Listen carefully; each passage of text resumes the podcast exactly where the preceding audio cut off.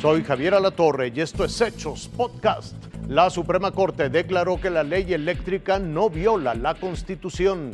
Ricardo Salinas Pliego dice que el Bitcoin es la alternativa a los sistemas monetarios monopolistas de los gobiernos.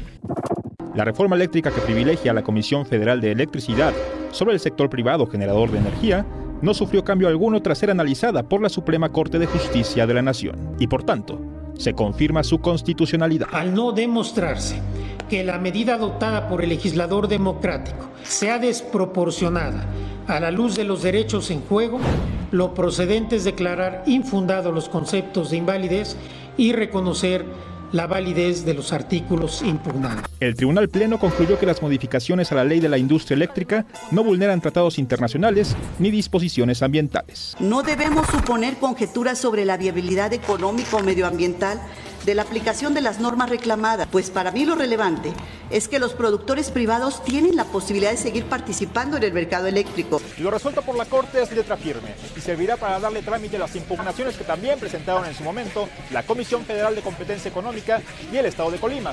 Es decir, ya no hay nada que modifique esta reforma eléctrica. Hey guys, so why is a family picture up there? I want to share a little story because, you know, I usually am introduced here as the third richest man in Mexico. I'm on some billionaire list. Who cares? The point is, it was not always like this. Con estas palabras, el presidente de Grupo Salinas, Ricardo Benjamín Salinas Pliego, llegó a Miami, Florida para participar en el encuentro denominado Bitcoin 2022. Aquí explicó detalladamente y con su historia de por medio ¿Por qué llegó el momento de decirle adiós al dinero convencional? So the guy in the middle is my grandfather. He was born in 1906. My dad was born in 1932. I was born in 55. All, what does it matter? It matters because we've been victims of the fiat fraud for the whole century. Salinas Pliego comenzó por recordar que desde los tiempos de la revolución, cada presidente mexicano imprimido sus propios billetes mismos que primero estuvieron respaldados por reservas de oro de plata, pero después ni eso, así que el sistema colapsó. What happened was we had a huge devaluation and the peso went from 24 to almost 3000 to 1. Of course our company went broke. We went to chapter 11 and we had to get rid of a lot of people. I got to work there. But that's me, handsome young guy, eh?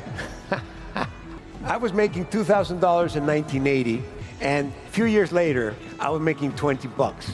The same salary was down from 2000 to 20 bucks. So I know about hyperinflation. I've been there.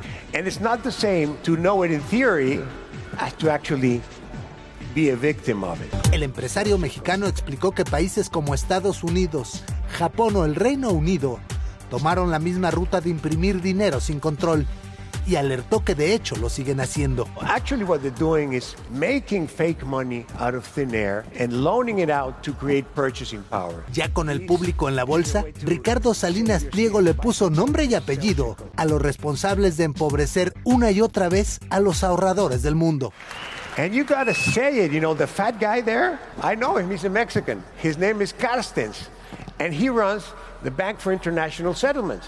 And you know that thing over on the right side? Christine Lagarde, she runs the Euro Central Bank. And, oh, you know the one on, on the left here, right? She's your own creation. she ran the Fed before, but now she runs the Treasury. It's the same thing. Y fue más allá.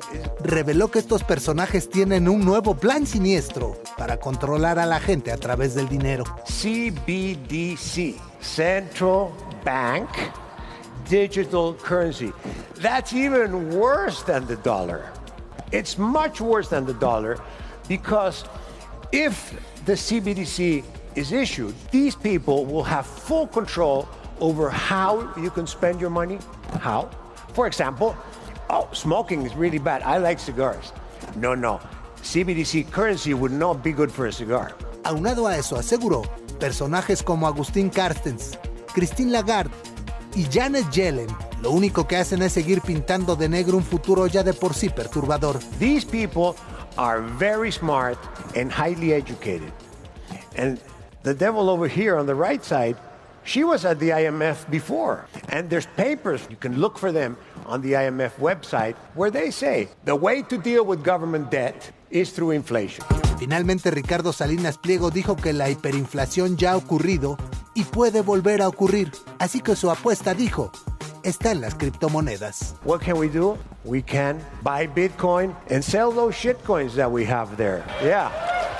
And definitely, uh, no to fiat fraud. This thing is literally useless. I mean, it's, it's not even good for toilet paper. Daniel Sanjeado. Thank you, guys. Fuerza Informativa Azteca.